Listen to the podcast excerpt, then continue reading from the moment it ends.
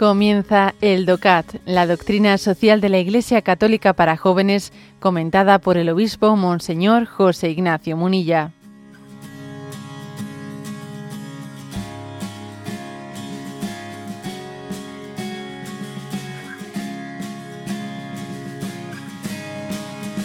Punto 156.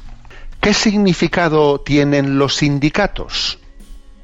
Y responde, precisamente porque existe en la mayoría de los casos la desigualdad entre los trabajadores y las empresas, aquellos están llamados a unir sus fuerzas en sindicatos.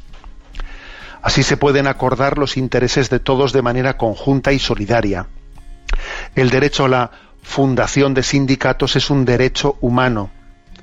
Para nadie debe de ser perjudicial ni ser miembro de un sindicato ni involucrarse en la causa sindical. ¿eh? Bueno, brevemente. recuerdo como en los puntos anteriores había hablado, ¿eh? pues de que existe pues un, un, derecho propio de los, de los trabajadores, obviamente, a, a tener una protección, una protección en su, en su relación laboral, porque si dejásemos meramente a la libre competencia, ¿no? Eh, la relación entre el empresario y el trabajador, pues claro, pues existe un punto de partida de desigualdad que fácilmente eso se, se traduciría en abusos.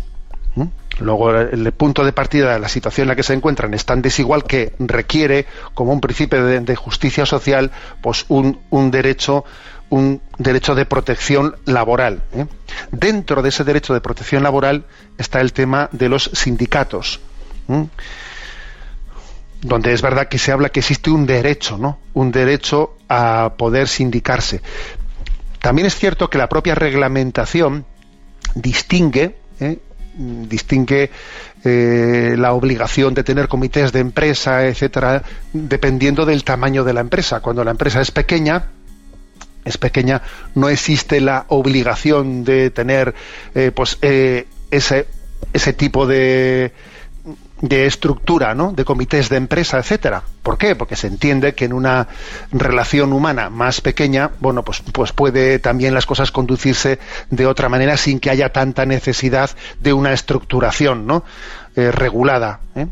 Bueno, eso pues obviamente es una, eh, una distinción importante. Siempre las relaciones más, digamos, más familiares, más pequeñas, pueden dar lugar eh, pues a una forma de, de, regular las, las, las relaciones sociales que no esté tan estructurada. Bien, pero dicho eso, se subraya aquí en este punto 156 del DOCAT el derecho a sindicarse y, y la razón de ser de ello. Pues porque obviamente eh, individualmente no se puede alcanzar ¿no?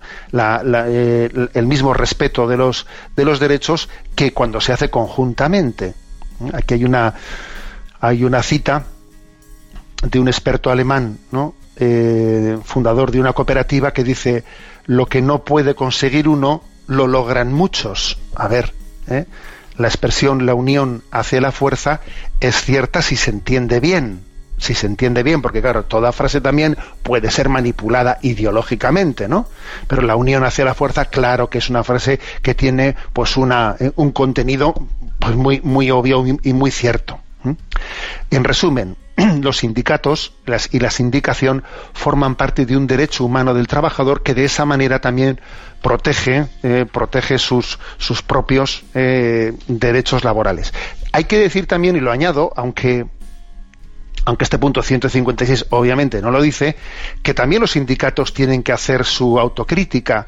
De hecho, los sindicatos en España, pues antes tenían muchísimos más afiliados que ahora y ha habido pues una progresiva desafección hacia ellos pues porque también tienen que hacer la crítica de si se han convertido en una estructura para mantenerse a sí mismos, meramente para eh, contentar a sus afiliados, si mm, los, sindicatos están en el fondo al servicio de quienes pagan una cuota y si no les interesa tanto pues eh, eh, los derechos de los parados, por ejemplo, es decir, que, ojo, a veces incluso también los sindicatos mantienen ciertas reivindicaciones que son difícilmente conjugables con la doctrina social de la Iglesia, cuando, por ejemplo, se resisten a que los sueldos tengan relación con el rendimiento personal de los trabajadores, que como os acordáis, pues en el punto anterior 155, donde se hablaba cuál es el justo salario. ¿eh? Aquí la doctrina social de la Iglesia decía que también hay que tener en cuenta ¿no?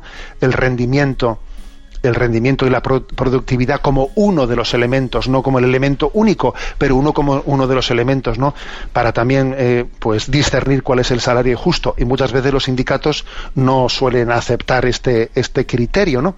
Bueno, quiero decir que este punto 156, que habla de, de, de, la, de la necesidad de los sindicatos, porque obviamente un trabajador está en, un, en, una postura de desigualdad que necesita una protección y, eh, y, la unión hace la fuerza y evidentemente esto forma parte de un derecho humano. ¿eh? Creo que esto hay que afirmarlo. Y también ¿eh? creo que obviamente esto no quita para que los sindicatos, pues un poco en la línea que he dicho, tengan también su autocrítica de qué es lo que está ocurriendo y si con el paso del tiempo no nos hemos ido convirtiendo en una estructura en defensa de la propia estructura, ¿eh?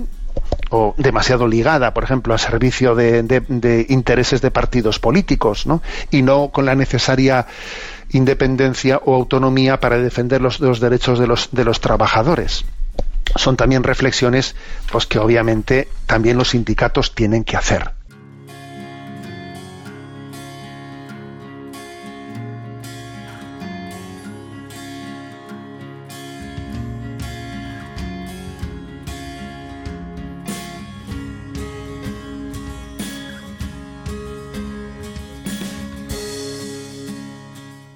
Has escuchado el DOCAT, la doctrina social de la Iglesia Católica para jóvenes, comentada por el obispo Monseñor José Ignacio Munilla. Encuentra todos los audios en radiomaria.es.